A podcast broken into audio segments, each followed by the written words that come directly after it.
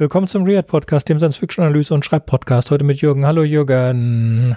Schaffen hallo wir es endlich? und hallo ja, hallo Welt da draußen. Der Sönke redet diesmal so gehetzt, weil das schon unser dritter Versuch eines Takes ist. Aber das, wir schaffen das. Das ist der dritte, seitdem wie, wie du dabei bist. Meine Ausschläge so. sehen immer noch mies aus, aber wenn ich den Gain zu hoch ziehe, dann haben wir so ein ärgerliches Klicken.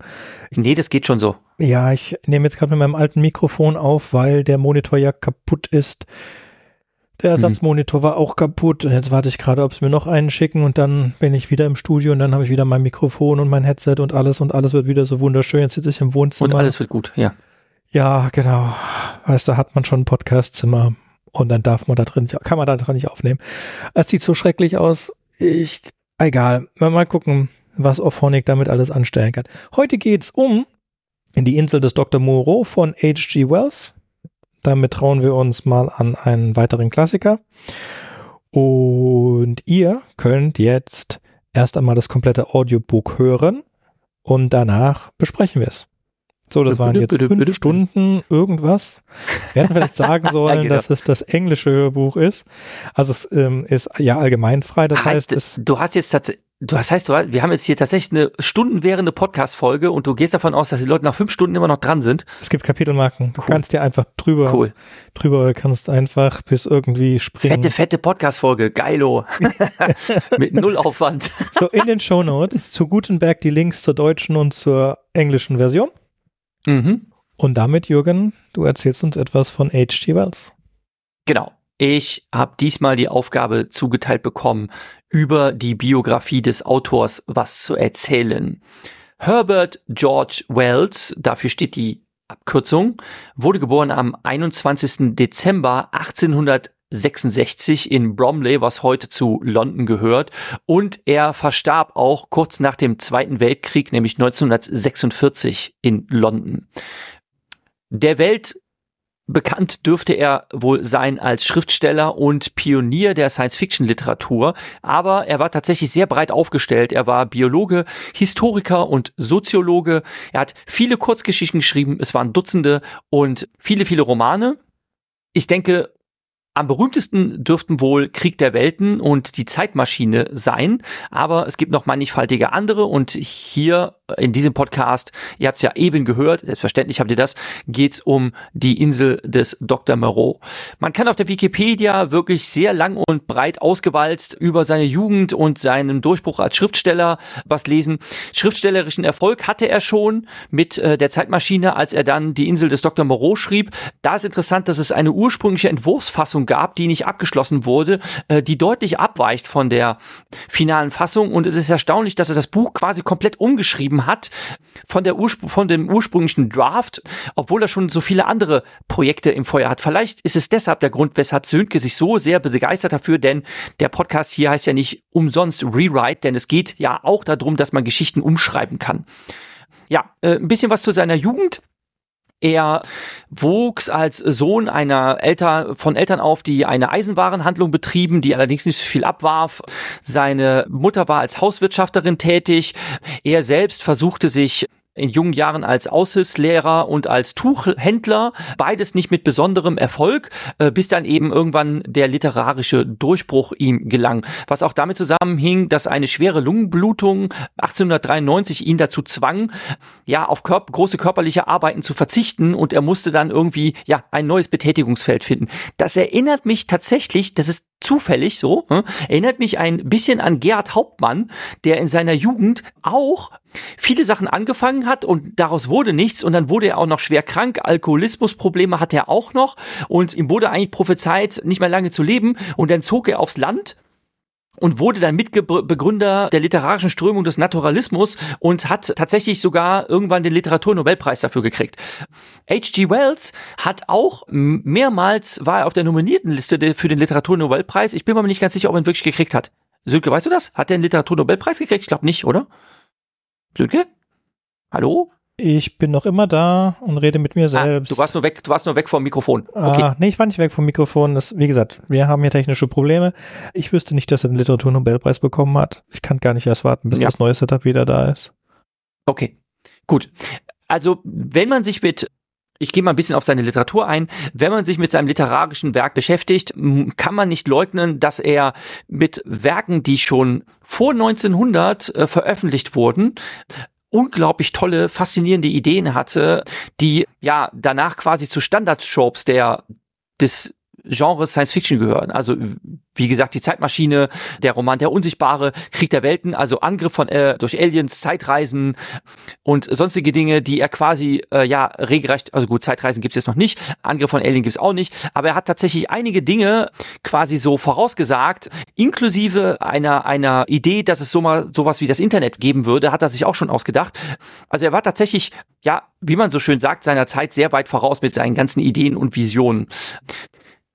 Wollen wir jetzt zur Insel des Dr. Moreau eingehen? Also darüber was sprechen oder wie hast du das gedacht? Wir können jetzt zur Do Insel des Dr. Moreau gehen und eigentlich mit einer Diskussion Gut. anfangen. Es gibt noch Sachen, die wir sicherlich über ihn besprechen können, am Beispiel dieses Buches. Also genau. es ist Machen meine so. Lieblingsgeschichte. Ich hatte so eine H.G. Wells Phase, in der ich mir ziemlich alles von H.G. Wells gekauft habe. Die Bücher sind ja nicht besonders dick. Vielleicht gehen wir auch später mal kurz über die gesamte über sein gesamtes Schaffenswerk, so mal kurz, kurz drüber, vielleicht macht das sogar Sinn. Aber jetzt als erstes nochmal Zusammenfassung der Geschichte, die ihr alle gerade gehört habt. Falls nicht, shame on you. Und ihr könnt ja jetzt jederzeit mhm. auch, auch zurückgehen. Okay, wir haben drei Hauptfiguren. Den Pendik, das ist unser unzuverlässiger Erzähler, den Dr. Moro und den Gehilfen des Dr. Moro, dessen Namen ich gerade vergessen habe. So, die Geschichte wird erzählt in, in einer Art. Montgomery heißt der. Oh, genau, perfekt, Montgomery. Die Geschichte wird erzählt in Briefform oder ist niedergeschrieben worden, nachdem sie eigentlich passiert ist und befindet sich im Nachlass von Pendrick und wird von seinem Neffen, also es gibt eine Einleitung von seinem Neffen, der dann sagt, okay, das Ganze ist passiert dann und da. Mein Onkel war auf jedem Schiff, das von diesem Schiff gerammt worden ist und wurde dann so und so viele Monate später von einem anderen Schiff dort aufgefunden und zwischendrin ist passiert, was er hier in seinem Tagebuch geschrieben hat. Und das Tagebuch beginnt also unser Protagonist ist auf dem Schiff, das Schiff kollidiert, deswegen findet er sich zusammen du mit. Havariert. Havariert. Es havariert ja. und er findet sich zusammen in einem Rettungsboot wieder mit zwei anderen Leuten, einem Seemann, einem Passagier. Die beiden sterben und er wird dann aufgenommen von einem anderen Frachtschiff mit einem betrunkenen Captain und trifft dort unseren Montgomery, der ein bisschen pflegt. Und weil er sich auf die Seite von Montgomery stellt, wird er vom Schiff gejagt und endet ab auf der Insel des Dr. Muro.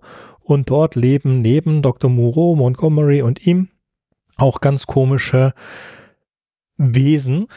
Und das ist dann das Rätsel, das relativ schnell sich entspinnt, dass das keine Menschen sind, die gequält worden sind, sondern es sind Tiere, die in die Form von Menschen gebracht worden sind und dort eine Gesellschaft gegründet haben und diese Gesellschaft hat auch eine eigene Religion und dann durch seine Anwesenheit passiert es, dass den beiden anderen etwas zustößt und sie sterben.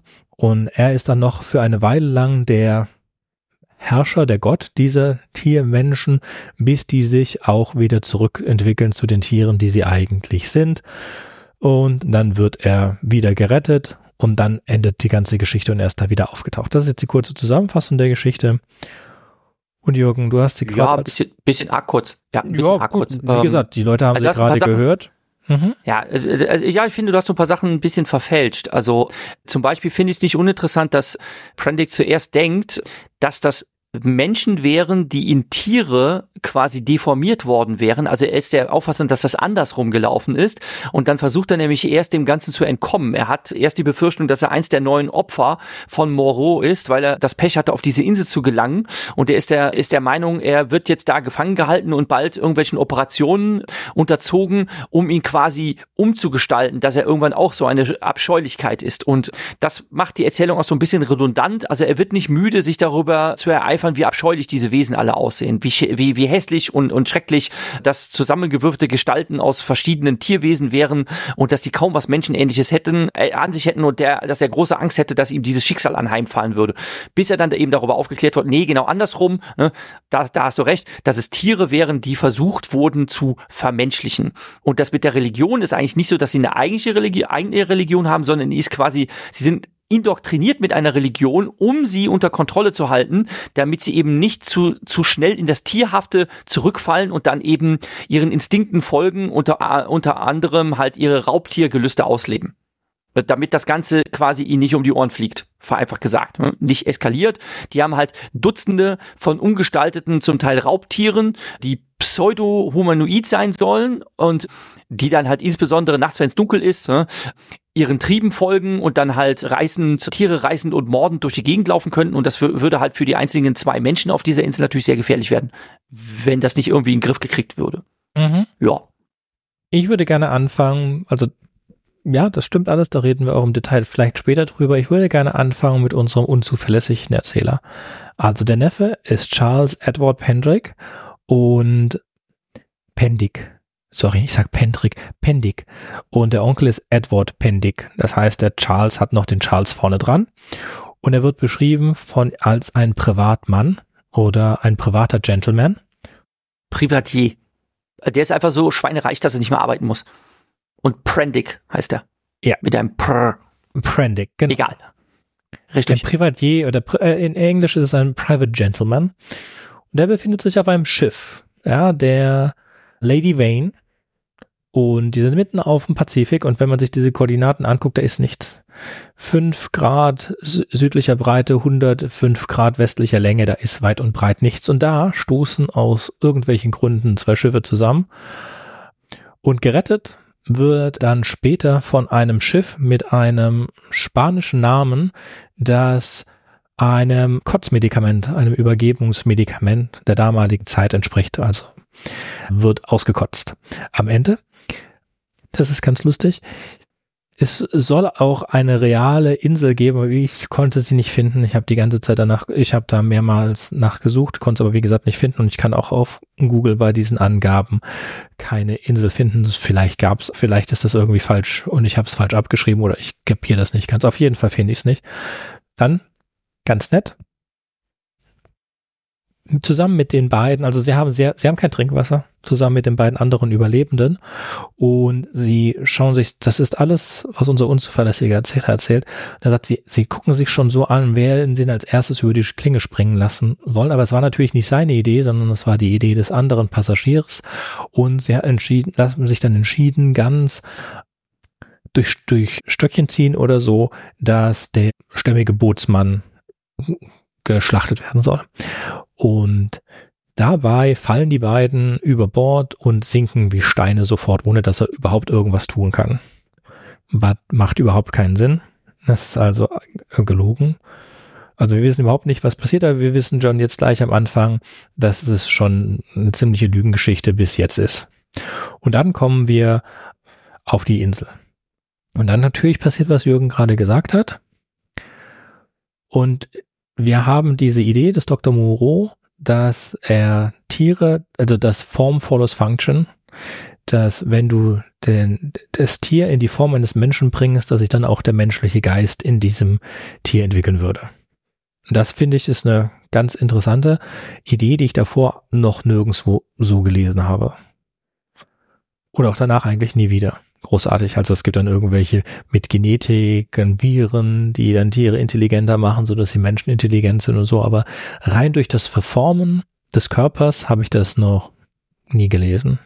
Und das fand ich eigentlich, als ich das erste Mal gelesen habe, ganz interessant. Jetzt, als ich mich mehr damit beschäftigt habe, mit der Sekundärliteratur dazu, ist da viel mehr Interessantes drin. Ich weiß nicht, das hast du sicherlich gelesen, dass in seinem späteren Leben hat H.G. Wells eine eine fünfbändige Geschichte der Erde oder so geschrieben. Mhm. Ja, also er war sehr, sehr gebildet. Und er war auch, also er hat keine, er hatte keine offizielle Bildung, weil seine Eltern waren nicht so reich. Er wurde dann aber ein Mitarbeiter eines Albert Huxley, der nicht der Albert Huxley ist, der Brave New World geschrieben hat, aber ich glaube irgendwie nee, der hieß Aldo, der hieß Aldous, Aldous Huxley, ist ein anderer Name. Die haben Genau. nur zufällig den gleichen Nachnamen. Äh, also Aldous Huxley hat Brave New World geschrieben und Albert Huxley war jemand anders. Der war aber ein Verfechter, da wirst du natürlich voll der Fan von sein, der war überzeugter äh, Atheist Ja. ähm, und auch Verfechter der Evolutionstheorie. Also der Darwinschen Theorie der Evolution. hm? Und dadurch ist sicherlich Wells sehr geprägt worden. Und also ich mit, möchte jetzt ähm, nicht bestreiten, also es gibt jetzt keine Möglichkeit, die Evolution zu bestreiten und ich möchte euch nicht alle zum Atheismus bekehren, aber anderer Punkt, aber Evolution wenigstens, darüber kann man jetzt keinen streiten. Also unser lieber H.G. Wells ist auch Atheist oder Humanist und versteht die Evolution. Das kommt auch in seinen anderen Büchern vor. Es kommt auch gleich im ersten Buch vor, in der Zeitmaschine, in der sich dann ja die Menschen in diese zwei Klassen, die Eloys und die, wie heißen die Unterirdischen, die, die, die, Morlock? Mo Mo- Morlocks? Morlocks? Oder ja. verwechsel ich das? so auf jeden Fall. Also die, die Idee ist, dass die Klasse der, der Reichen lebt überirdisch in einem Paradies und die verwandeln sich über die Jahrtausende, Millionen Jahre, weiß gar nicht, wie weiter da in die Zukunft reizt, zu einer, so einer Art Feen, mehr kindlich, sehr, sehr körperlich schwachen Rasse, während die Industrie, die Menschen, die Arbeiter, die in unterirdischen äh, Fabriken arbeiten, dann irgendwann angefangen haben, sich in so halbblinde Monster zu verwandeln und in dieser Zukunft jagen die halt. Also der Reichtum wird mit anderen Worten aufgefressen von der Arbeiterklasse. Und es ist auch ein, ein, ein kleines Teil, das sich auch in diesem Buch hier weiter fortsetzt, dass also ähm, wie die Zeitmaschine sollte eine ein Beispiel, eine Möglichkeit sein, wie halt über die Zeit so Kommunismus oder Kapitalismus falsch falsch laufen könnte oder falsch laufen würde über lange Sicht und das hier in der Insel des Dr. Moreau, da geht es auch darum, wie sich Kolonismus, Kolonialismus, ach Gott, es ist spät, Kolonialismus. Kolonialismus auswirkt. Also Richtig. wir haben ja hier so ein Prototypen, die Menschen, diese drei Menschen, die sich erheben über die Tiere, die sie dann auch zu etwas Menschenähnliches machen, aber sie erheben sich alle drei aus einem anderen Grund, erheben sich über sie. Also wir haben den Dr. Moreau, der einfach nur sehen will, was die Wissenschaft anrichten kann. Ja, der eigentlich kein, kein Ziel hat. Und wieder ein Beispiel, auch ich habe es nicht bemerkt, das habe ich aber gelesen. Beziehungsweise im Text ist mir aufgefallen, aber mir ist dann das mit dem unzuverlässigen Erzähler nicht aufgefallen, weil ich auf sowas einfach nicht aufpasse. Aber er sagt ja, wenn er das erste Mal über Dr. Moreau spricht, sagt er, ja, dieser Name war ihm bekannt aus London und wie hieß das? Moreaus Hollows? Nein, Horrors. Moreaus Horrors. Und dann fängt es ihm an, fällt es ihm ein. Und so schreibt er das in einer Art wörtlichen Rede, als wäre die Person, die das niederschreibt, zu dem Zeitpunkt, also als wären wir mit dieser Person zu dem Zeitpunkt. Die Geschichte wurde aber erst niedergeschrieben, als er gerettet wurde. Am Ende, als er wieder zurück in London war, erst dann hat er es niedergeschrieben. Er hat zu keinem Zeitpunkt das aufgeschrieben. Das heißt, er schreibt das als eine Geschichte, um sich besser darstellen zu können. Und auch das ist, ist dann wieder eine so, es gibt viele Andeutungen, in denen das, das eigentlich leer ist. Also diese Lady Vane Anfang oder diese Hollows, das sind so Zeichen, dass es eigentlich keinen keinen, keinen Sinn, keinen höheren, keinen höheren Zweck dient, was hier passiert, sondern dass es eigentlich um drei Menschen geht, die sich von der, also auch um drei Menschen geht, die sich von der Gesellschaft entfernt haben und die sehr selbstsüchtig ihren eigenen Zielen nachgehen, aus verschiedensten Gründen. Der Dr. Moreau der Wissenschaft, der Assistent, dessen Namen ich schon wieder vergessen habe, obwohl du es mir gerade gesagt hast, Mac Arthurs, Mac irgendwas und der Prendig ähm, Montgomery. Montgomery. Wie komme ich vom Mont Montgomery. Denk einfach an Mr. Burns. Montgomery Burns? So Mr. wie. Montgomery Burns. Ich so kann man sich das ganz leicht, so kann man sich das ganz leicht merken. ne? Ich weiß. Ah Ja, also wir haben ja auch gerade, das stimmt nicht, aber wir haben ja auch gerade, By the way, by the way, vorstellen, ja, By the way, es gibt eine Simpsons-Parodie von Die Insel des Dr. Moreau. Da kann ich mal gucken, Ja. ob ich davon auch einen Schnipsel bei YouTube finde. Es gibt Dr. Moreau ist dreimal verfilmt worden.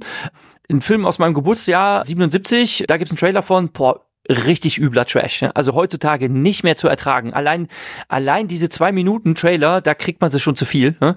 Puh. ne? Ja, keine Ahnung, wie man das heutzutage machen würde. Wahrscheinlich mit weniger Licht und mehr Dunkelheit. ne? Man würde mehr auf Atmosphäre setzen als diese lustigen. Die sehen aus, die, diese, diese Tiermenschen in diesem Trailer, die sehen aus wie Evox in groß. Also super peinlich. Ne? Ja, aber Einfach wahrscheinlich nur albern. besser ne? als die. Extrem albern. Ne? Aber also was das Tierhafte angeht, ich meine, wir erinnern uns an Planet der Affen. Ne? Also das geht schon. Ne? Das, das geht schon, dass man so Tierhumanoide, die trotzdem einen, einen tierischen Habitus haben äh, und so eine, so, so eine interessante Art, sich zu bewegen, Körpersprache und so weiter, das, das, das kann man schon toll machen. Und es gibt auch ein richtig cooles Remake von Planet der Affen unter der Regie von Tim Burton, auch ziemlich cool mit Tim Roth in einer der Affenrollen. Also das geht schon richtig gut, aber damals dieser 77er Film, und das ist der in der Mitte, es gibt noch einen noch älteren und einen noch jüngeren, also, wow, unfassbarer Trash. Ja, nicht zu sagen, ertragen, sich das alle anzuschauen. drei sind Ja. nicht besonders gut. Es gibt Nee, keinen nee, wirklich nicht, klassischen, ja. der, der, der neueste. Also der älteste, der älteste ist mit Bela Lugosi, ne? äh, dem, dem Dracula-Star von damals. Ne? Ja, der da habe ich aber ich noch keinen Trailer zu gefunden. Ne? Schwarz-Weiß dann der wahrscheinlich. Ja, ja, und der Jüngere, den habe ich halt auch. Also mit Mel ich- ich, Kilmer, nicht- bin noch Kilmer nicht- und dem anderen Schauspieler, der, der, der Godfather. Ich habe den Namen auf. ich habe es Ähm, jetzt nicht. Al Den- Pacino. Äh, Nein. Al Pacino. Nein, dem, der auch in, Ach so, ach so, ach so. Ähm, Ultime, ähm, ähm, äh, Marlon Brando. Marlon Brando. Aber der hat die, der hat sich da komplett verweigert. Also ich habe da mal reingeguckt in den Trailer und in die Besprechung des Films und er hat sich komplett verweigert, seinen Text zu sagen. Das hat er auch schon davor, war schon schwierig mit ihm so. Also und Val Kilmer ist auch alles andere als ein einfacher, eine einfache Person damals gewesen. Wurde ja schwer gezeichnet. Mittlerweile ist er egal und auch schon lange verschwunden. Ich glaube, die meisten kennen ihn aus Batman und Robin oder irgendeinem der Batman, wo er Batman gespielt hat vor Ach, Mhm. komm on, keine Ahnung, wer alles Der, einst, der, der einzig brauchbare Film mit Val Kilmer ist The Saint. Eine Ja. Rolle, die, äh, die ganz vielen angeboten wurde, unter anderem Arnold Schwarzenegger. Und das wäre so schreck gewesen, wenn Arnold Schwarzenegger The Saint gespielt hätte. Also das, das ist der einzig wirklich coole Val Kilmer-Film, den es gibt. Ah ja, stimmt, genau. Es gibt noch Kiss Kiss Bang Bang. Der ist auch ziemlich witzig. Da spielt er einen homosexuellen Privatdetektiven. äh, Der, der, der ist aber sehr augenzwinkernd und selbstironisch, der Film. Und das ist das große Comeback von Robert Downey Jr. gewesen, der Film damals.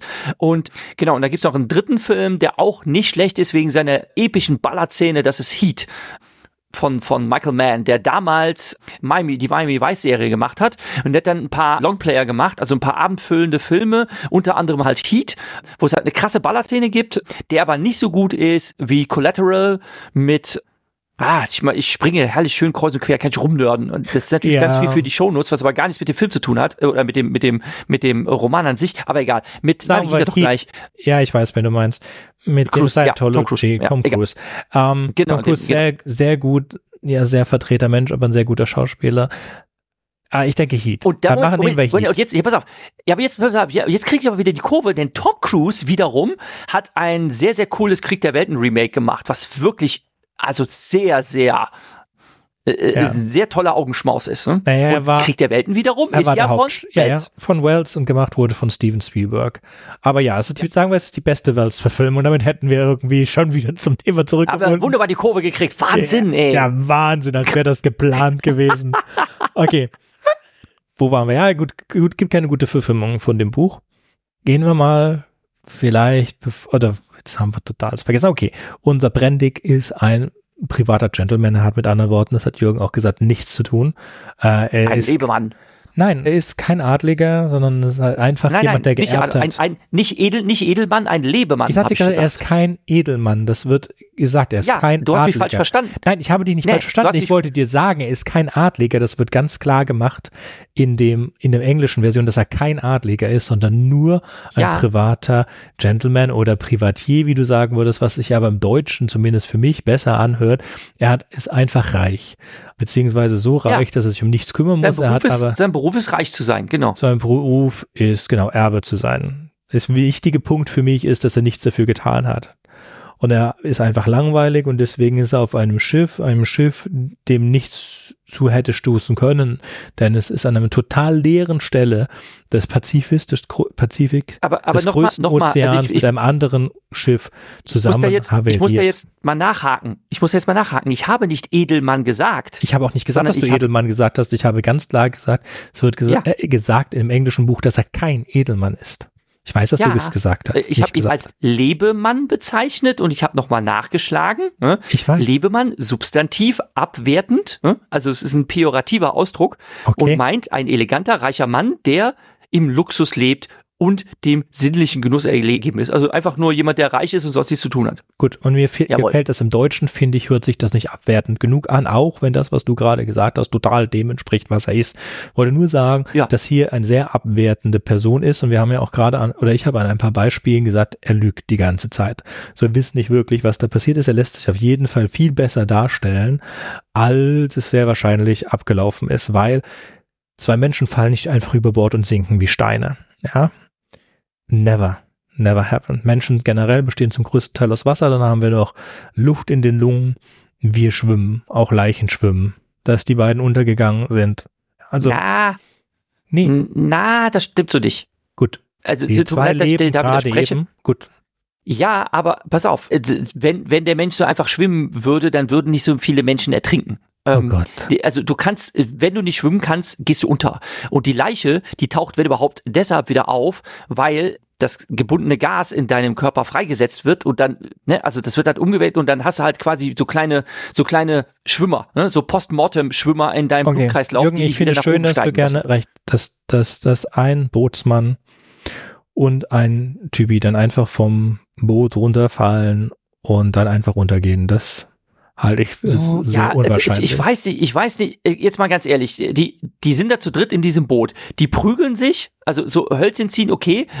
Damit jetzt einer überlebt, dass damit die, die anderen beiden überleben, muss jetzt einer, der den kürzeren gezogen hat, jetzt geopfert werden, um von den anderen gegessen zu werden, was ja schon ne, eine ziemliche Verzweiflungstat ist. Der lässt sich das nicht gefallen und dann prügeln die sich. Bei Prügeleien kann man sich auch mal gegenseitig auf die Nuss hauen und so weiter. Und dann kann man halt über Bord gehen und unter Umständen das Bewusstsein verlieren und dann säuft man halt ab. Blub, Okay. blub, blub. Ich meine, äh, äh, ertrunken wird andauernd. ne? Und er, er, er sagt in der Erzählung, die Situation wäre so grotesk gewesen, so unwirklich gewesen, dass er sich irgendwie äh, zusammenreißen hätte müssen, nicht zu lachen. Also da war jetzt gerade so ein so ein Todeskampf gewesen zwischen den dreien. Er hat versucht, diesem Gerangel aus dem Weg zu gehen.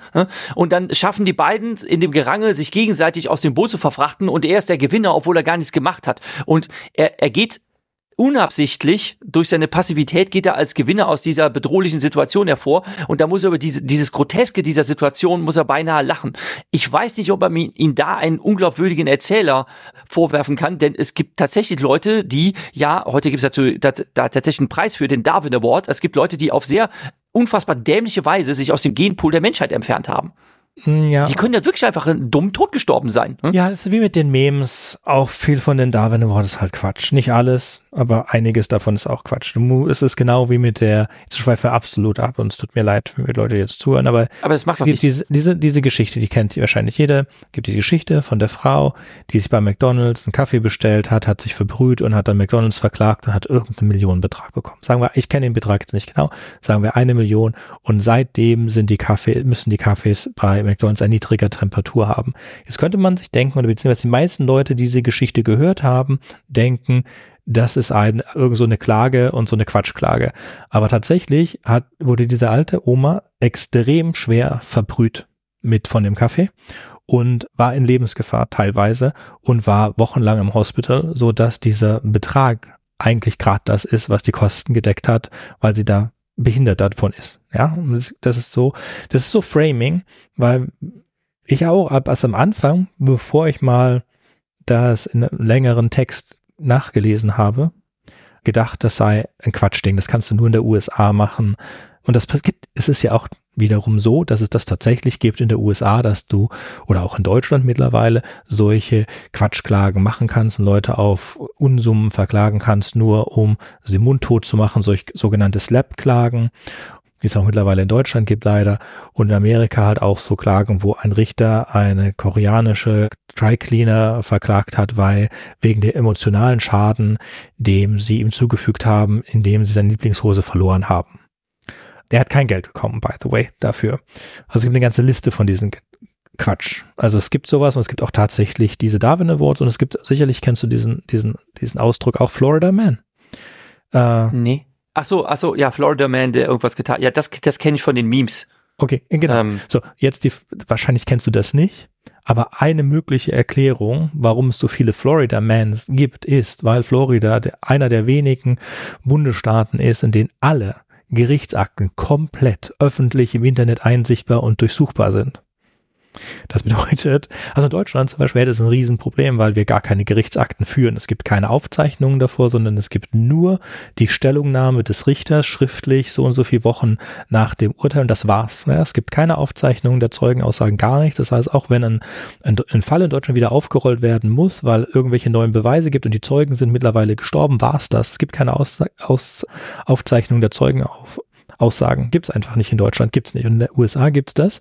Und ganz extrem ist Florida, die wirklich allen Scheiß, das komplette Zeug transkribieren und öffentlich ohne irgendwas online stellen. Und dann kommt natürlich ein bisschen Blödheit auch dazu und dann kann man sowas halt finden. Deswegen gibt's so viele, Flor ein Grund, warum es so viele Florida Mans gibt, halt, weil alle deren Akten so einfach durchsuchbar sind und Suchmaschinen. Und dann kann man sich auch das Leckerste daraus suchen und es ist halt lustig. Genau.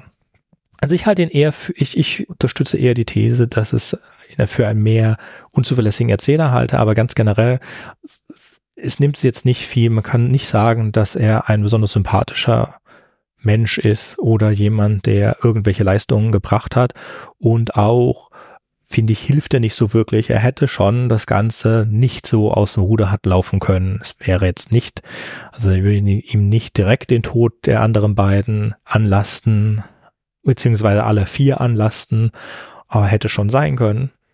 Und das Ganze, wie gesagt, ist erst geschrieben worden von ihm, als er zurück ist in London, weil er sagt nirgends, dass er irgendwas jetzt schreibt, noch nimmt er irgendwas von der Insel großartig mit oder sagt, er hätte ein Tagebuch oder was auch immer. So müssen wir davon ausgehen, dass es in London erst geschrieben wurde after the fact und dann macht es Sinn oder es ist eine mögliche These, dass er sich so gut dass es also ein Bericht ist, der ihn so gut aussehen lassen soll wie möglich. Man kann natürlich auch sagen, Herr, ich muss jetzt, wenn ich immer Tagebuch schreibe, muss ich nicht immer sagen, dass ich Tagebuch schreibe, sondern ich schreibe einfach Tagebuch und dann ist das so. Ja, möglich.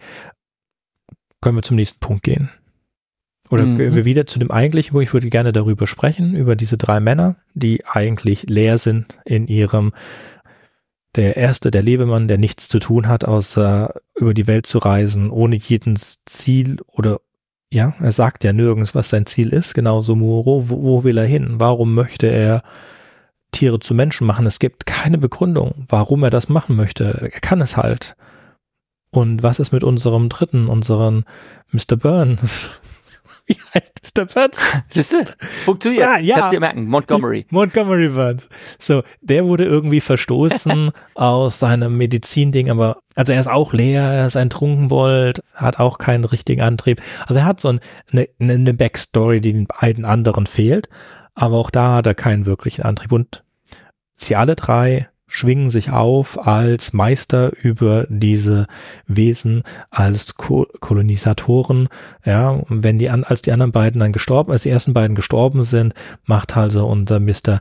Brendig sich auch als deren Gott auf. Ja, okay, er benutzt das, um da zu leben und dann sehen wir das, wie sich diese, diese Vermenschlichung halt umdreht, weil sie nicht vom, vom Moreau immer weiter wieder zurück in die Form gepresst werden des Menschen und sie werden dann immer wieder zu tierisch und entwickeln sich in Anführungszeichen zurück, weil sie sich ja eigentlich nur wieder zu dem entwickeln, was sie eigentlich die ganze Zeit sind, was dann auch die Frage aufwirft, was ist eigentlich der Unterschied zwischen einem Menschen und einem Tier?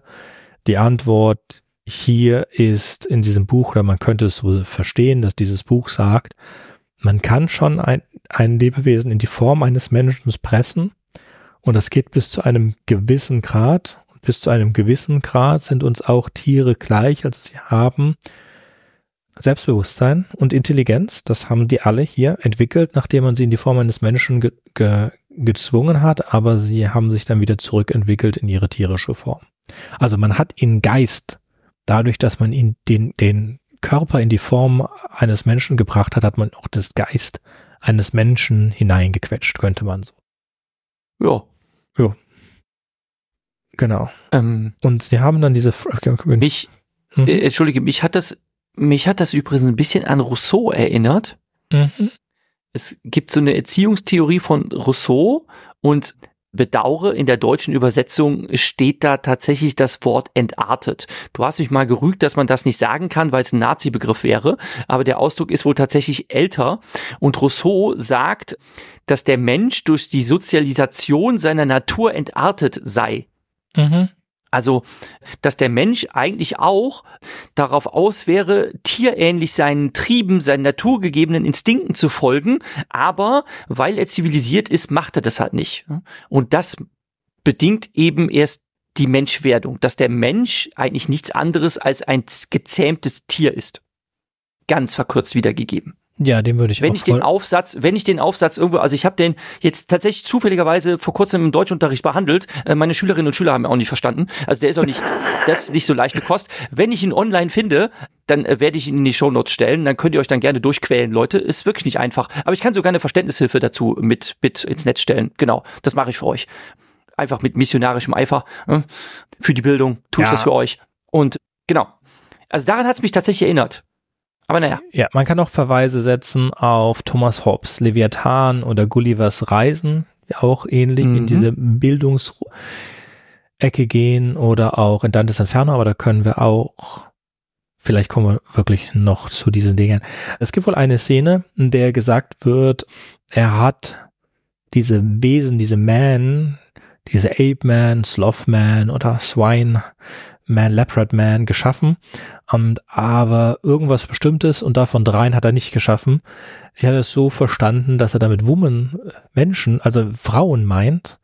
Es gibt aber Frauen unter den Beast-Folgen. Es gibt eine Schweinfrau, es gibt eine Wolfsfrau, es gibt eine Fox, eine Fox, Fuchs, Wolf, eine Fuchs-Bärfrau und so weiter. Aber generell ist es, sind, ich glaube, die Leopard-Frau redet aber ansonsten sind alle handelnden Figuren Männer.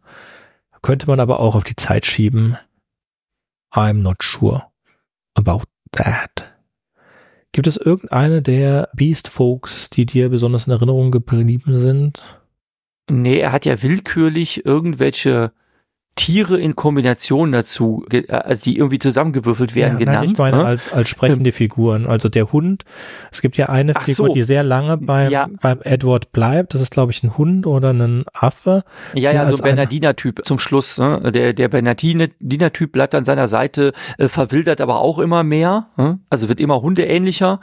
Und anfangs hat ja der Montgomery auch so einen, so einen Assistenten, so einen Affenassistenten. Mhm der fällt ihm ja schon auf dem Boot auf, von dem er erstmal gerettet wird und dann doch ausgesetzt wird und dass der so seltsam ist. Genau. Ähm, ja, aber die sind eigentlich alle sehr, sehr substanzlos. Dann gibt es halt diesen, diesen Prediger, der die anderen anleitet in dieser, in diesem Mantra mit den, mit den Regeln. Du sollst nicht, genau. du sollst keine Rinder abbeißen, äh, Not abreißen to go von den Bäumen. all fours, that's the law. Genau, Are we not man? allen vieren. Ja, genau, not, genau, bla bla bla. Das, up drinks, that is the law. Are ja, we ja, not man? Bla bla, genau, genau. Das, ah, ja, das ist halt so nervig, wie so, wie so, wie so Litaneien halt immer nervig sind. Ne? Das ist, oh, ähm, das fängt auch an, nervig zu werden, sich das anzuhören. Ich habe mir die deutsche Fassung gegeben, aber boah, ich dachte so, ja, ist ja gut jetzt. Ne? Ja, ähm, also mal zusammengefasst, wir hä? sollen nicht auf allen Vieren geben, wir sollen keine, keinen, kein Wasser aufschlürfen und ich glaube auch, dass haben wir eigentlich und als Prendick im, ich glaube, Prendick muss auch mal Wasser schlürfen, dann sie sollen keinen Fisch oder Fleisch essen, dann sie sollen nicht die Rinde der, der, der Bäume abreißen oder Chlor mit Fingernägeln abziehen. Und sie sollen natürlich nie, keinen anderen Menschen jagen, was auch etwas ist, was relativ schnell gebrochen wird. Und auf dieser Insel gibt es ja einen, Haufen Rabbits, Hasen, die sind da ausgesetzt worden und die funktionieren dann auch als Jagdbeute von vor allen Dingen den Wolfs und den, den Hundemenschen, die natürlich kein, kein Fleisch essen sollen, sondern sich vegetarisch ernähren sollen. Wobei die Menschen sich nicht vegetarisch ernähren, die essen schon Hühnchen, äh, nicht Hühnchen, Gott, Hasen. Ja. Also ja, finde ich eigentlich, eigentlich finde ich das sehr schön aufgebaut. Von der, jetzt vom reinen Schriftstellerischen. Es ist sehr gut geschrieben. Sehr schöne, sehr intelligent, mit viel Wortwitz, der mir auch großteils entgeht, weil, oh. ja, du hast dir, das Englische war dir zu anstrengend. Ja, also ich muss, ja, genau, es war zu anstrengend. Also man muss sich halt klar machen, der Text ist halt schon etwas älter, ne, ist hm. über 100 Jahre alt. Ne? Und diese dieses Englisch, das versteht man schon. Es ist nur halt etwas blumig, möchte ich sagen, so vom, vom Satzbau und von der Wortwahl her. Was ich nur sehr lustig fand, wobei lustig nicht das richtige Wort ist, ja. Er benutzt in der deutschen Fassung, ich weiß nicht, wie alt diese deutsche Übersetzung ist, die dann halt als Audiobook adaptiert wurde, da benutzt er eine Formulierung, die hätte ich vor kurzem noch nicht verstanden. Er benutzt einen Ausdruck aus der Jägerfachsprache. Nämlich er sagt, er, er kam mir vor wie ein verletztes Tier, das, das schwitzt. Und Schwitzen, also Schweiß, äh, ist ein Euphemismus der Jägersprache dafür, dass das angeschossene oder verwundete Tier blutet. Äh. Und da dachte ich mir, diesen Ausdruck hätte man wahrscheinlich gar nicht verstanden. Also wüsste man nicht zufälligerweise das Jägerlatein. Und ich habe das zufälligerweise verstanden, äh, weil ich halt gerade mich mit Fachsprache beschäftigt habe, wieder mal im Unterricht. Und da ist mir das gerade im Gedächtnis geblieben. Aber dann dachte ich mir, wenn ich das jetzt zum Beispiel auf Englisch gehört hätte, hätte ich es wahrscheinlich gar nicht verstanden. Ich, ähm, nicht, ich habe da nicht den so unmittelbaren Vergleich. Ja. Äh, ich bin mir nicht sicher. Ich, ich, also soweit habe ich ja nicht, also ich habe den Anfang, so die ersten paar Minuten, so bis der dann gefunden wird von dem anderen, also der ist ja anfangs auch so ein Schiffbrüssiger und der ist mit den drei, äh, mit den anderen beiden da im Boot und dann gehen die zwei über Bord und so weiter. Das habe ich mir alles angehört und dann dachte ich mir, okay, ich kann der Handlung folgen, ich verstehe das alles. Ne? Nur ich dachte mir, ah, irgendwie ist mir das so anstrengend, ne? Dieses, dieses blumige, ältere Englisch, dieses über 100 Jahre alte Englisch mitzugeben. Dann dachte ich mir, okay, na, gebe ich mir das halt mal auf Deutsch. Ne? Und die deutsche Erzählung ist halt auch auf ihre Weise schon etwas blumig, weil auch schon etwas älter. Heutzutage würde man das so nicht erzählen. Hm. Wo ich mir aber wirklich, wo ich mir aber wirklich ziemlich sicher bin, und das ist nicht eine Frage des Stils, das ist tatsächlich so, für mich eine Kritik an der Narration, das ist die Redundanz. Ne? Und äh, selbst wenn du das jetzt übersetzt, ob du das jetzt mehr oder weniger blumig übersetzt, er sagt einfach andauernd dasselbe. Er wird nicht müde, darüber, sich immer weiter über diese Scheußlichkeit und über die Seltsamheit dieser Wesen aufzuregen. Die ganze Zeit. Oh, das ist so redundant, der wiederholt sich ständig. Ähm, mhm. es sind willkürlich zusammengewürfelte Tierzuschreibungen, die Tigerbär-Katzenfrau, bla bla bla. Also die gibt es wahrscheinlich nicht, aber äh, also irgendwie so willkürlich random irgendwelche Tiernamen zusammengeschmissen und dann ist das Frau oder Mann und äh, sah sowas von hässlich aus. Oh, die waren ja aber sowas von scheußlich. Mein Gott, mir standen die Haare zu Berge, als ich ihn nur gesehen habe. Und aber die ganze Zeit. Und dann denke ich mir so, ja, ist ja gut, ich hab's kapiert. Hm? Ich, also das fängt halt leider dann irgendwann an, mich so ein bisschen zu nerven.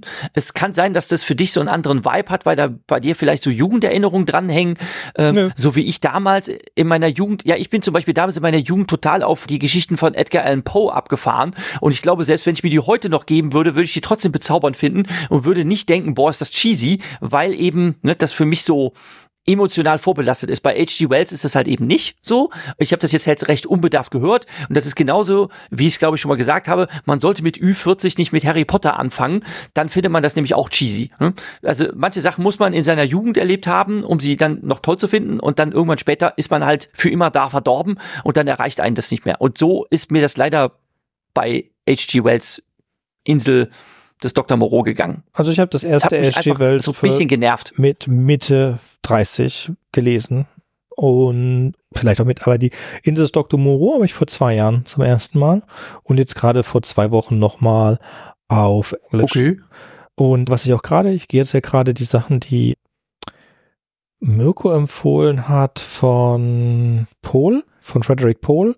Gateway bin ich gerade dabei und nein, Space Merchants bin ich gerade bei 75, 76 Prozent und und danach tue ich mir Gateway auch an. Das sind so andere Frederick Pohl Dinge, die ich jetzt nicht auf die Liste zum Besprechen genommen habe. Wobei, ja, wir haben ja eine, ich habe jetzt eine finale Liste, mal eine gekürzte finale Liste von wie weit wir machen und danach müssen wir mal überlegen, wie wir weitermachen, weil dann wäre ich eigentlich mit meinen Themen durch.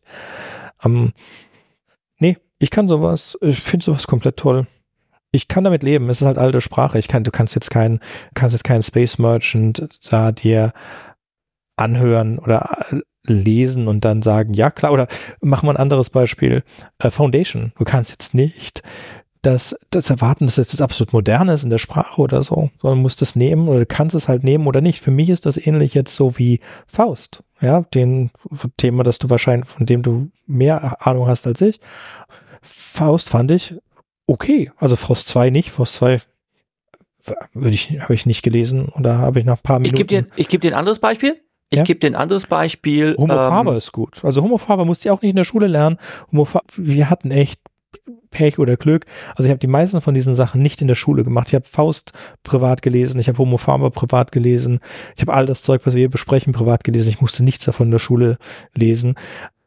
Und da war alles okay. Ja, Faust ist auch ist eine okay Geschichte. Hamlet ist besser. Othello ist besser. Ah, Othello, aber Macbeth ist gut. Egal. Ja, Ja, ich möchte jemand anders nennen. E.T.A. Hoffmann. ja. Ähm, Asbären spielt Romantiker, Romantiker, auch sehr alt. Hm? Und gut, der Text ist, der ist natürlich auch, auch auf Deutsch, ne? Aber das finde ich äh, sprachlich immer noch Warum sehr, ist das sehr- der Sandmann? Ich glaube, ich habe gerade das Glasbärenspiel Genau, gesagt, genau. das ist falsch. Genau, der, Sand, der Sandmann. Der Der, Sandmann. Sandmann. Genau, ich meine den Sandmann. Ne? Sandmann, eigentlich so prototypisch über 100 Jahre alte, prototypische Geschichte, wo es darum geht, dass jemand von einem Cyborg äh, zu, zum Narren gehalten wird, den er nämlich, nicht Cyborg, Aha. Entschuldigung, für einen Androiden, ne? von einer Androidin zum Narren gehalten wird, die er nämlich für menschlich hält. Ne? Und das Okay. ist einfach, das ist sprachlich richtig toll. Ne? Verlinkst du Und, hier bitte? ähm, verlinkst du hier bitte Podyssey? Ich habe den Sandmann von E.T.A. Hoffmann auf Podyssey. Okay, gut. Also, liebe Hörerinnen und Hörer, oh, der Sandmann von E.T.A. Hoffmann, ich habe es gerade nachgeschlagen, äh, erstmals 1816 veröffentlicht. Hm? Ich Mhm. habe es gerade nochmal aufgerufen. Ne? Also sehr alt, ne? noch älter als Insel des Dr. Moreau. Ne? Ist sprachlich toll, ne? ist wirklich toll. Das habe ich auch so oft gelesen und finde es immer noch ganz faszinierend. Ne? Mhm. Also das, das muss jetzt nicht, das muss jetzt nicht unbedingt an der blumigen, gespreizten alten Sprache liegen, die mir so missfällt.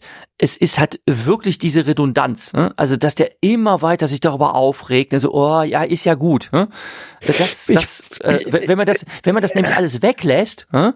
dann, dann wird die Geschichte unfassbar dünn vom Plot her. Ne? Also wirklich sehr dünn. Ne? Das wird ein Zweiseiter ne? von, von der Geschichte, weil, weil einfach zu wenig passiert. Ne? Also ich habe jetzt Und den das- Sandmann auch Ja.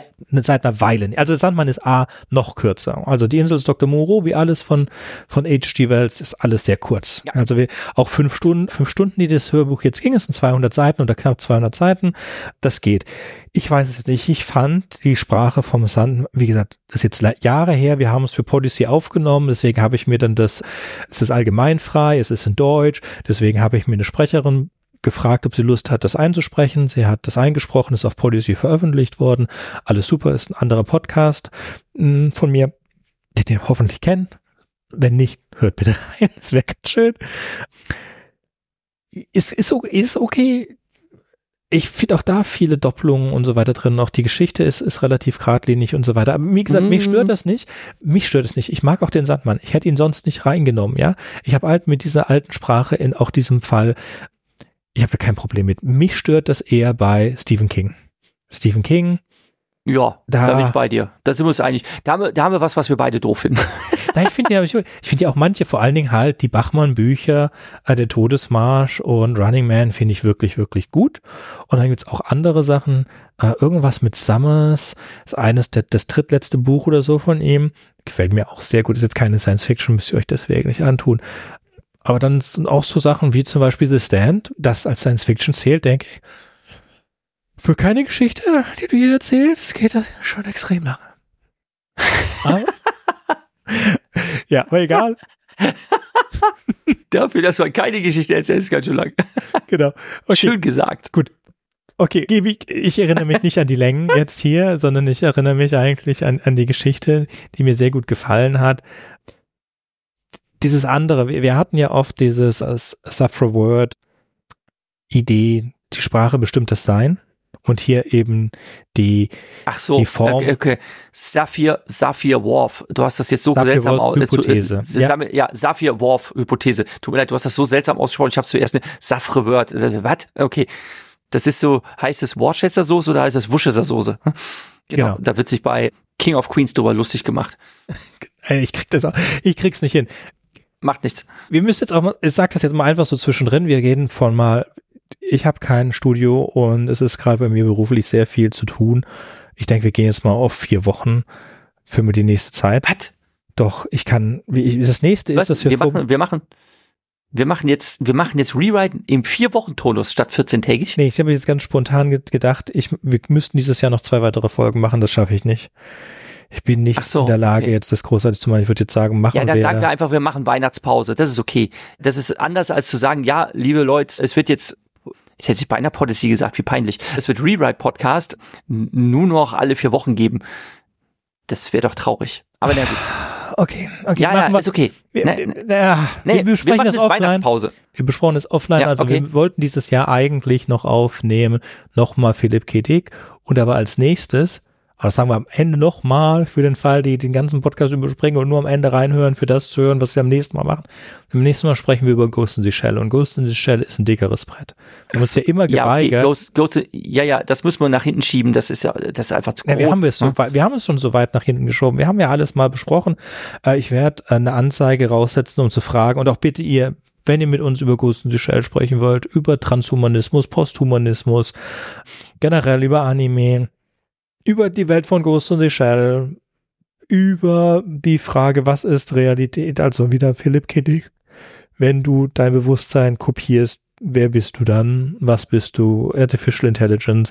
Und einfach, ganz einfach, über die riesige Welt von Ghost in the Shell, die dann auch doch gar nicht so riesig ist. Wir sprechen ja nicht über Perry Rodan, sondern wir sprechen einfach über Ghost in the Shell. Dann meldet euch bitte. Je, je, je mehr, je, je mehr, je besser. Denn wir haben schon ein paar Ideen und ein paar Sachen, die wir da gerne unterbringen sollen. Ansonsten machen es wieder Jürgen und ich alleine. Das ist jetzt ein Ach. Drohung. Genau. Nee, ich weiß nicht. Wir müssen die anderen auch mal fragen, ob wer mitmachen möchte bei Ghost Shell. Anyway, Wer Ja. sind die anderen? Adam, Fabian, Ach so. Ja, stimmt. paar. Ja, es wäre schön von Adam nochmal wieder was zu hören. Du hast gesagt von anderen, die würden sich gar nicht mehr melden. Das hast du gesagt. Aber naja, gut. Was? Du, du, Hallo? du, wir sind in derselben, wir sind in derselben WhatsApp-Gruppe. Du siehst da genauso viele Leute, die sich da reinschreiben. Also äh, Nicht melden. Genau. Also die Stefans Ich haben teile sich da schon. manchmal irgendwelche, ich teile da manchmal irgendwelche Memes. Manchmal kriege ich dafür einen erhobenen Daumen. ne? Ja, und das war's dann eigentlich Alex, der jetzt neu dazugekommen ist und mit uns was über über äh, Perry. Rodan machen will. Nein, Captain Future. Und Captain Future, ne? Der, der, der teilt gelegentlich auch was. Ne? Ja, aber sonst ist halt schon ein bisschen still. ja, weil wir eigentlich darüber koordinieren wollen, was wir als nächstes aufnehmen und keine Memes austauschen. Aber hey, Aber warum nicht? ich weiß nicht, ich weiß es nicht. Das ist eine sehr gute Frage. Warum teilen wir keine Memes in der Rewrite-Gruppe? Bitte kommt alle in die Rewrite-Gruppe und erklärt uns, warum wir, also teilt mehr Memes, hey. Was soll Hey, hallo. Ich habe sonst niemanden für meine Geek-Kultur. Wenn ich das mit anderen Leuten teile, die verstehen den Witz überhaupt nicht. Ich, ihr seid ein elitärer Kreis, wo ich mutmaße, dass ihr die Gags überhaupt versteht. Aber nee, naja, egal. Also. Vielleicht liegt's an mir. Ich finde es ein tolles Buch. Also ich, wir gehen mal kurz drüber, was er sonst noch geschrieben hat. Wo ist er denn, H.G. Wells? Äh, ja. Der erste, also warum ist das 1900? Das kann doch gar nicht sein. Ah, Fiction Series. Ich hasse das. das die internationale Science-Fiction-Datenbank ist eine geile Sache, aber du musst halt dann erst einmal runterscrollen to Novels. Okay. 1895 The Wonderful Wizard. Wizard. Ja, ist, ist okay. Ja, Ja, der wundervolle Besuch. Nicht, Genau. nicht Wizard, nicht Zauberer, sondern Ja, ja. Der, Be- Deutsch, der Besuch. Der Besuch ver veröffentlicht in Deutsch dann 1982. Oh, das ist fast 100 Jahre hat das gedauert, bevor sie es in Deutsch übersetzt haben. Hammer. When the Sleeper Awakes, den habe ich gelesen. Wenn der Schläfer erwacht. Die Geschichte geht darum, dass jemand in der Zukunft erwacht und dann durch seine, sein verzinstes Vermögen superreich ist. Haha, Ja. haha, wie bei Futurama. Wie bei Futurama, wie bei äh, eine Milliarde, eine Trillion Dollar oder so von Eschbach ist ähnlich. Ich habe es nicht gelesen, ich habe nur gehört, ist ähnlich. Ja, eine Billion Dollar oder so von Eschbach ist nicht dieselbe Mhm. Geschichte, ist ähnlich, ist aber 200 Seiten lang und ich glaube, und das habe ich jetzt vor Jahren gelesen, am Ende ist es doch nur ein Traum. Hammer. Nicht, äh, nicht schlecht, ist wirklich gut für ein zweites Buch. Dann A Love and Miss Levisham. Levisham, The Story of a Very Young Couple von 1900 ist keine Science Fiction, kenne ich nicht. The Sea Lady 1902, keine Science Fiction, kenne ich nicht. The Food of the Gods and How. Du überspringst jetzt einige Sachen, ne? Auch der, in der Wikipedia steht viel mehr. Zum Beispiel war da The Invisible Man. Okay, weißt du was, neben Oh, oder Wikipedia? Der Krieg der Welten. Das Wikipedia. Wir die Wikipedia. Okay, gehen wir zur Wikipedia, weil diese, diese. Also, nee, aber tut mir leid. Du, ich, ich mich wundere, ich versuche hier mitzulesen, aber du überspringst alle möglichen Sachen. Ich bin ne? zu Also- Novels gegangen, weißt du, ich bin zu Chapter runter bei Novels. Okay, Rest- ja, okay, das der- mag natürlich sein. Nein, das, mag ist das Problem. Sein. Also die tun teilweise in Novels. der, Also, Wixi, in der Wikipedia, in der Wikipedia ist Romane und Erzählungen in Klammern Auswahl gelistet. hm? Das älteste datierte Werk gereicht hier zurück auf 1894. The Lord of Dynamos, hm? der Herrscher der Generatoren. Das klingt so ein bisschen nach Paolo Pacigalupe. Oh, Ja. oh, da fällt mir ein. Stimmt, die Referenz wollte ich noch bringen. Ne? Umgestalten von Menschen. Ich dachte zuerst, ich bin ja auch auf eine falsche Fährte gelockt worden. Ne? Ich dachte zuerst, oh, das ist so krass wie The Fluted Girl von Bacigalupe, aber es ist, es ist ja, es ist, ist ja genau andersrum. Ne? Es sind nicht Menschen, die umgebaut werden, sondern Tiere, die eben versucht werden zu vermenschlichen. Ja. okay, ich bin Okay. jetzt gerade bei The der Fluted Girl, kompletten. krasse Story. Ja. Ja, Pachikolupe, wir haben eine eigene Sendung zugemacht. Fluted Girl ist das Flötenmädchen, ist eine tolle Geschichte, ist eine krasse, krasse Horrorgeschichte, f- echt krass. Aber Mhm. ähm, ich bin jetzt gerade bei der Bibliografie, die fängt 95 an, 1895 an mit The Time Machine. Wo ist denn dieser Generatoren-Dings? Ist das eine Kurzgeschichte? Wo bist du auf der deutschen Noch einmal, Wikipedia? ich bin auf der deutsche, deutsche Wiki, ja, die deutsche Wikipedia ist übrigens ausführlicher als die englische zum Teil. Edge Badge. Hm? Und in der deutschen Wikipedia steht zum Teil mehr drin. Tja, ist halt manchmal so. Hm? Und da Das- ist 1894. Der Lotte Diamond Nose. Okay, machen wir. Okay, wir halten jetzt in unserer kurzen, kurzen Auflistung, aber wenn wir Gott, das ist nicht mal eine komplette es die Welt gibt. In keiner der drei Datenbanken, die wir gerade aufhaben. Also, genau. Beschämend, ja. Beschämend. Machen wir mal das und dann prüfen wir das. Die Zeitmaschine von 85. Genau. Und das ist Ja. eben der Punkt. Die Zeitmaschine, das war sein großer Durchbruch als Ja. Episodenerzählung und ist von 1895 ja, und Insel des Dr. Moreau kam dann halt im Jahr darauf und dann hat er halt mehrere Sachen gleichzeitig ja, hat er in der Mache gehabt und hat dann eben diesen Draft umgeschrieben. Eigentlich war auf der Insel nämlich noch eine ganze Familie, also Dr. Moreau hatte noch Frau und Kind, glaube ich, ja, die sind rausgeschrieben worden aus der Story. In der Verfilmung von 77 im Trailer sind, ist sie wohl wieder dabei, die Familie, da haben sie irgendwelche Figuren dazu gedichtet. Ja? Ja. Keine Ahnung. Ne? Ja, Müssen wir äh, jetzt nicht so wie genau- Zeit, Genau. Zeitmaschine, Zeitmaschine, das berühmteste, dann eben Insel des Dr. Moreau, äh, dann, ich glaube, der, Insel, äh, der Unsichtbare, The Invisible Man von 7, 1897. Mhm. Ähm, Der wurde Äh, auch gleich auch dann in, lassen. in Deutsch, genau. Der habe ich nicht gelesen, ist aber Genau. sehr gut. Der Besuch habe ich gelesen, habe ich vergessen. Krieg der genau, Welten, Krieg der Welten 1898, also wirklich in wenigen aufeinanderfolgenden Jahren, ne? Also Zeitmaschine 95, Krieg der Welten 98, also in wenigen aufeinanderfolgenden Jahren hat er solche Bretter rausgehauen, ne? Genau. die auch, Auch noch wieder- heute von sich reden machen. Genau. Wahnsinn. Ne? Krieg der Welten wieder Absoluter Kolonialismuskritik. Dieses Mal werden die Menschen kolonisiert von den Marsianern Tripods. und Tripods. Ja. und mögen das nicht und, und, und, und retten tun uns Viren. Äh, schöne Geschichte. Also was, was seine Plotting, sein Plotting angeht, ist super sauber. Ja, kann man, die Mhm. Zeitmaschine, super sauberer Plot mit Vergangenheit, Zukunft, dann diese Evolution, dass er die retten möchte und dann wieder allein zurückkommt. Super. Die Insel des Dr. Moreau hatten wir gerade, ja, dann diese Insel mit den Menschen, mit den Tieren, die in Form gebracht werden von Menschen, den drei leeren Protagonisten und dass das Ganze wieder Full Cycle geht und reversed. Also er fängt an gestrandet und endet gestrandet. Sehr schön. Sehr, sehr schön geschrieben. We- Weiß jemand was? Unsichtbare soll sehr gut sein, liegt aber bei mir noch auf der ungelesenen Liste. Krieg der Welten hatten wir schon. Der Mann, der Wunder tun konnte, kenne ich nicht. Wir überspringen jetzt mal alles, was er als nicht Science Fiction geschrieben hat. Oh Gott, Mann, weißt du was, lies einfach vor und wir halten an, wenn du irgendwas kennst. Aber jetzt die, die späteren Was? Sachen. Nee, das alles runterlesen ist jetzt so ermüdend. Also wir müssen jetzt nicht, wir sind ja schon irgendwie bei der sechsten äh, Podcaststunde oder so. Ne? Wie witzig da fünf Stunden Audiobuch.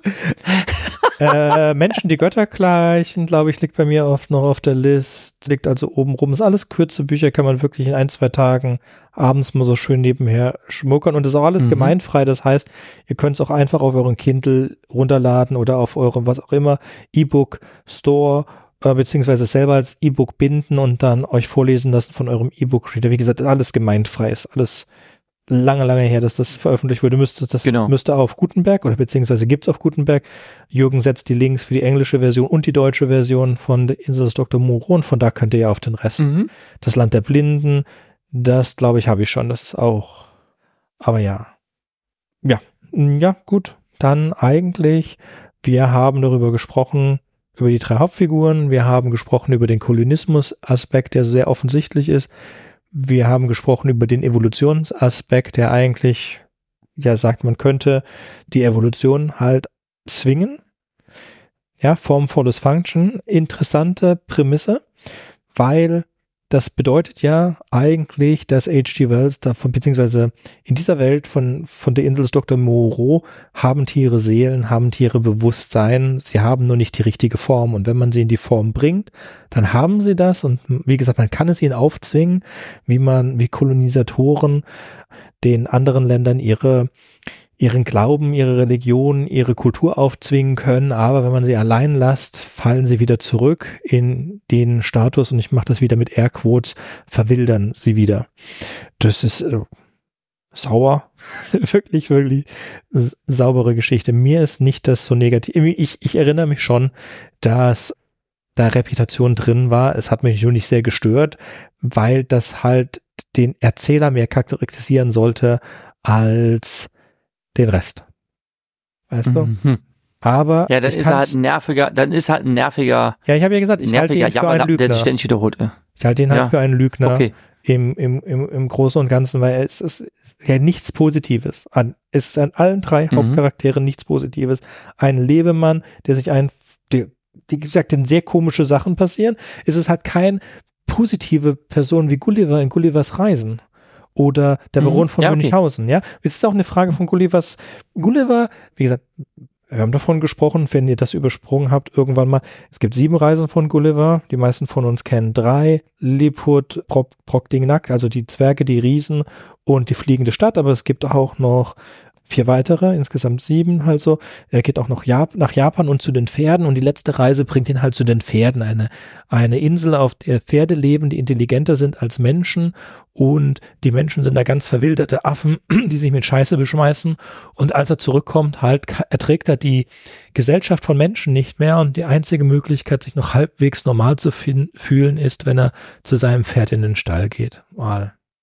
Und damit endet Gullivers Reisen und damit endet Gullivers Reisen. Fantastisches Buch auch, dass man auf jeden Fall, das ist auch, ist auch allgemeinfrei, findet man in deutschen, englischen Versionen überall.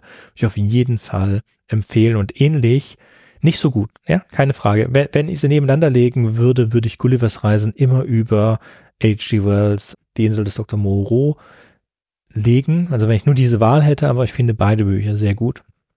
Und sie haben halt auch wo Gullivers Reise einen posit nicht positiven Abschluss hat, aber einen halt sympathischen, an der Welt verzweifelten Protagonisten hat die Insel des Dr. Moreau einen, einen leeren, sinnbefreiten Lebemann, Protagonisten, der eine komplette Insel und andere Menschen zerstört und dann wieder zurückkehrt, um einfach sein wertfreies, leeres Leben weiterzuführen und halt dann von seinem Neffen beerbt wird, der den fast identischen Namen hat, nur mit dem Vorsilbe Charles und ich glaube, das bedeutet der Bewahrer von.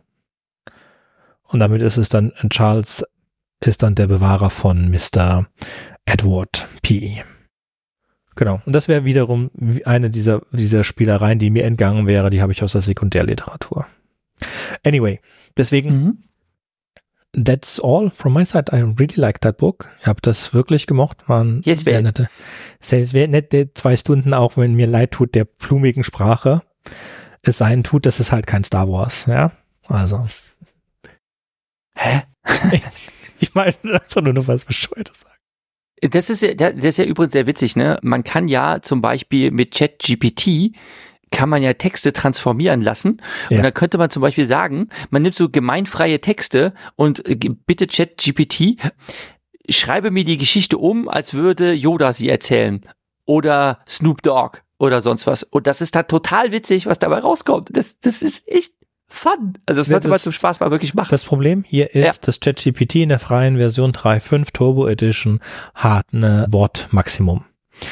Ähm, Richtig, du, ja. du meinst, du musst den, du müsstest das, du müsstest das häppchenweise machen. Du müsstest das halt so oder immer, ja. du musst dir den, den, den, den Key kaufen für 30 Euro im Monat. Ich überlege das, das zu tun. Ganz generell, es gibt verschiedene UIs, dann gibst du deinen Key ein, dann kannst du auch größere Sachen machen. Du kannst ganze Du kannst zum Beispiel den gesamten Text dann, dann reingeben und sagen, schreib's mir mehr erotisch oder schreib's mir aus der Position einer Frau oder schreib's mir irgendwas. Und oder ich habe damit jetzt, ich habe damit jetzt neulich experimentiert und es ist wirklich wirklich spooky. Wie gesagt, ich benutze nur das kostenlose mit einer limitierten Textmenge und so weiter. Aber 3.5 sagtest du? Hm? Ist die, Ja, ist die 3.5 Turbo. frei zugängliche? Mhm. Ja, 3.5. Es ist wirklich spooky, was das Ding kann. Nämlich, du kannst zum Beispiel sagen, nimm diesen Text oder nimm diesen Aufsatz und formuliere ihn um, als hätte ein Siebtklässler ihn geschrieben, inklusive vereinzelter Rechtschreibfehler. Ja. Und dann generiert der Automat dir einen Text, wo auch noch absichtlich Fehler drin sind, dass du wirklich mutmaßt, dass ein Mensch eines entsprechenden Bildungsgrades und Alters das verfasst hätte. Das ist echt spooky, wie überzeugend das ist. Ja. Also, Also das ist dann Leute, jenseits Die machen ihre komplette, von Sch- ja. ihre komplette Arbeitskommunikation über ChatGPT. Ja, Einiges, einiges an Leuten, weil Ah. es ist einfach. Du ähm, Ja. kannst einfach sagen, diesen Text, das will ich jetzt sagen. Und jetzt, dieses ist ein echtes Beispiel. Das ist so passiert in meiner Arbeitswelt. Den Text einfach geschrieben, ChatGPT, und habe gesagt, mach den Text so und lass es so, als ob ich echt scheiße drauf bin. Als ob ich das echt ernst meine. Bedrohlich. Ja. Und dann hat ChatGPT es umgeschrieben. Weißt du, du kannst wirklich ChatGPT was Neutrales geben und dann sagst du, in welcher Stimmung der Text verfasst werden Mhm. soll. Ja. Und Ja, dann ja, kannst du das so abschicken. Also es ist für, für Kommunikation, für E-Mail-Kommunikation nett, vor allen Dingen halt für nicht, nicht, nicht Native Speaker. Also Leute, die eine bestimmte, die, die geschäftliche Kommunikation nicht in ihrer Muttersprache machen, können da sehr, sehr gute Sachen drauf machen. Und ich möchte auch hier, dass du bitte unsere Folge verlinkst von Catch 42. Da haben wir über ChatGPT und künstliche Intelligenz gesprochen. Ich weiß nicht in welcher Folge. Mhm. Ähm, Äh, Was, was wir natürlich auch gemacht haben, also abgesehen, wir sind jetzt gar nicht auf das Thema zu sprechen gekommen, aber wir haben ja mal eine extra Folge gemacht zu Klonen und Gentechnik und sonst was. Also dieser, dieses ganze SF-Thema, dass der Mensch quasi jetzt, sagen wir einfach mal so, in die Schöpfung eingreift. hm? Und was für verschiedene erzählerische Varianten es da gibt, da ging es schwerpunktmäßig um das Klonen, aber auch grundsätzlich darum, wie das halt so ist, wenn der Mensch Gott spielt. hm? So, und äh, dazu gibt es eine sehr schöne Folge, zusammen mit der Autorin Birgit Rabisch äh, zu Gast am Mikrofon und die werde ich selbstverständlich auch verlinken, die ist auch echt hörenswert. mhm. Ja. Mach das. Ich schreibe dir, Ja, mach ich. Genau. Ich schreibe dir die Folgen, die du verlinken musst, auch das mit Selbstverständlich. Odyssey. Mach das, nimm mir doch einfach mal ein bisschen Arbeit ab, ne? Nee, und ich mach schreib das dann in ich schön. schreibe ich schreib dir das in die Shownotes und Genau, genau. Du klatschst das einfach da rein und ich mach das dann in schön. So, so, so wie ich das halt so machen tue. Ne? So, also Sönke und ich, wir teilen uns ja die Arbeit für die geneigten Leute an den Hörmuscheln. Also Sönke ist immer, hat immer die undankbare Arbeit der Postproduktion unserer Podcasts und die Shownotes, für die ich immer fleißig Werbung mache, die pflege ich halt. Meistens so mit schönen Bildchen und Querverweisen und hast du nicht gesehen. Das heißt, die Homepage ist schön gepflegt. Schade, schade, dass nicht alle Podcast-Anbieter diese Shownotes mit so durchschleifen. Also je nachdem, was für ein Tool ihr verwendet, seht ihr diese Shownotes oder ihr seht sie eben nicht, sondern nur so eine schmucklose Linkliste und allerschlimmstenfalls seht ihr die Shownotes überhaupt nicht, sondern habt nur den nackten Podcast, idealerweise mit Kapitelmarken und dann müsst ihr einfach mal unserem Ruf folgen und auf unsere Rewrite Homepage gehen und schauen, wie schön und fein das gepflegt ist mittlerweile mit tollen KI-generierten und zurecht retuschierten Beitragsbildern, die ich finde immer origineller werden. Hm? Ja, also es lohnt sich. Also nicht nur was auf die Ohren, sondern auch was fürs Auge. genau. Und wir müssen jetzt auch immer weniger schneiden, dadurch, dass die KI viel besser wird und uns aber viele Teile des Schneidens abnimmt. Genau. Also Sönke hat weniger Arbeit und ich dafür mehr, weil unsere Shownotes immer umfangreicher werden und das Verlinken und Zusammensuchen von Gedöns und Bilder so zu, zu passen, zurechtzulöten, dass es auch noch was aussieht. So weit sind wir halt noch nicht. Ne? Also da, das, das muss ich dann halt schon selber machen. Ne? Ich kollagiere mittlerweile aus verschiedenen KI-Vorschlägen irgendwelche schönen Bilder. Habe ich zum Beispiel auch bei der letzten Folge so gemacht. Three Stigmata of Palmer Eldridge. Schönes Beitragsbild, was ich aus drei verschiedenen Bildern kollagiert habe, die man am Ende der Shownotes auch einzeln aufgelistet sieht, wie die Bilder in Original, Anführungszeichen, aussahen. Also das, was die KI ausgespuckt hat. Gut. Damit Gut, könnten ich glaube, wir dem ist nicht mehr viel zu hinzuzufügen. Ne? Nein, schöne Sendung. Ich hoffe, ihr hattet Spaß. Bitte kommentiert, bewertet, whatever oder Schickt uns meldet ein euch. Like. Ne? Ja, nee, ja, Genau. Likes, Likes, Liebesbriefe, like. Teilt, teilt, uns auf, Jobangebote. äh, teilt uns auf Blue Sky. Ne? äh, fragt, ob wir Werbung für euch machen wollen. Ne? Gebt uns Instagram. Gratisbücher. Was sonst noch? Ähm, benennt eure Kinder nach uns. nee, Ja, nee, irgendwas so der. Art. Das nicht. Das nicht. Ich möchte jetzt Doch, nicht ey, verantwortlich jetzt- sein für jetzt- Rewrite das Nein, aber Kind. jetzt, ja, aber jetzt mal, jetzt mal ohne Flachs, äh, nicht ohne Stolz sage ich, dass mein Töchterlein in, kind, also in kleinen Kindestagen eine sehr charmante Therapeutin hatte und die hat tatsächlich ihre Erstgeborene nach unserem Kind benannt. Äh, Ist das nicht Aha. toll? ne? Die fand, die fand den Namen meiner Tochter so bezaubernd, dass sie ihr eigenes Kind auch so genannt hat. Das muss doch mal Okay. was heißen. Ja. Jo. Ja, das muss was heißen. Irgendwas heißt das sicherlich. Genau. Also, Ghost in the Shell. Wir brauchen auf jeden Fall Gäste für Ghost in the Shell. Wir wollen Mhm. Ghost in the Shell recht tun und wollen die beste Ghost in the Shell Bodies Gerecht werden. wollen gerecht werden dem Ghost in the Shell, Ge- der Major, weil der Major sonst sauer auf uns wird. Und hoffentlich wieder zurück im alten Podcast-Studio. Und entweder in zwei Wochen oder in vier Wochen. Wir haben keine Ahnung. Wir werden das mal sehen. So. Wenn ihr das am Sonntag hört, am 2. Dezember, dann habe ich es tatsächlich bis zum 2. Dezember fertig gemacht. Und wenn nicht, dann halt nicht. Wenn nicht, dann halt nicht. Genau. Damit ich hoffe, ihr hattet so viel Spaß wie wir. Und auf Wiederhören. Ciao.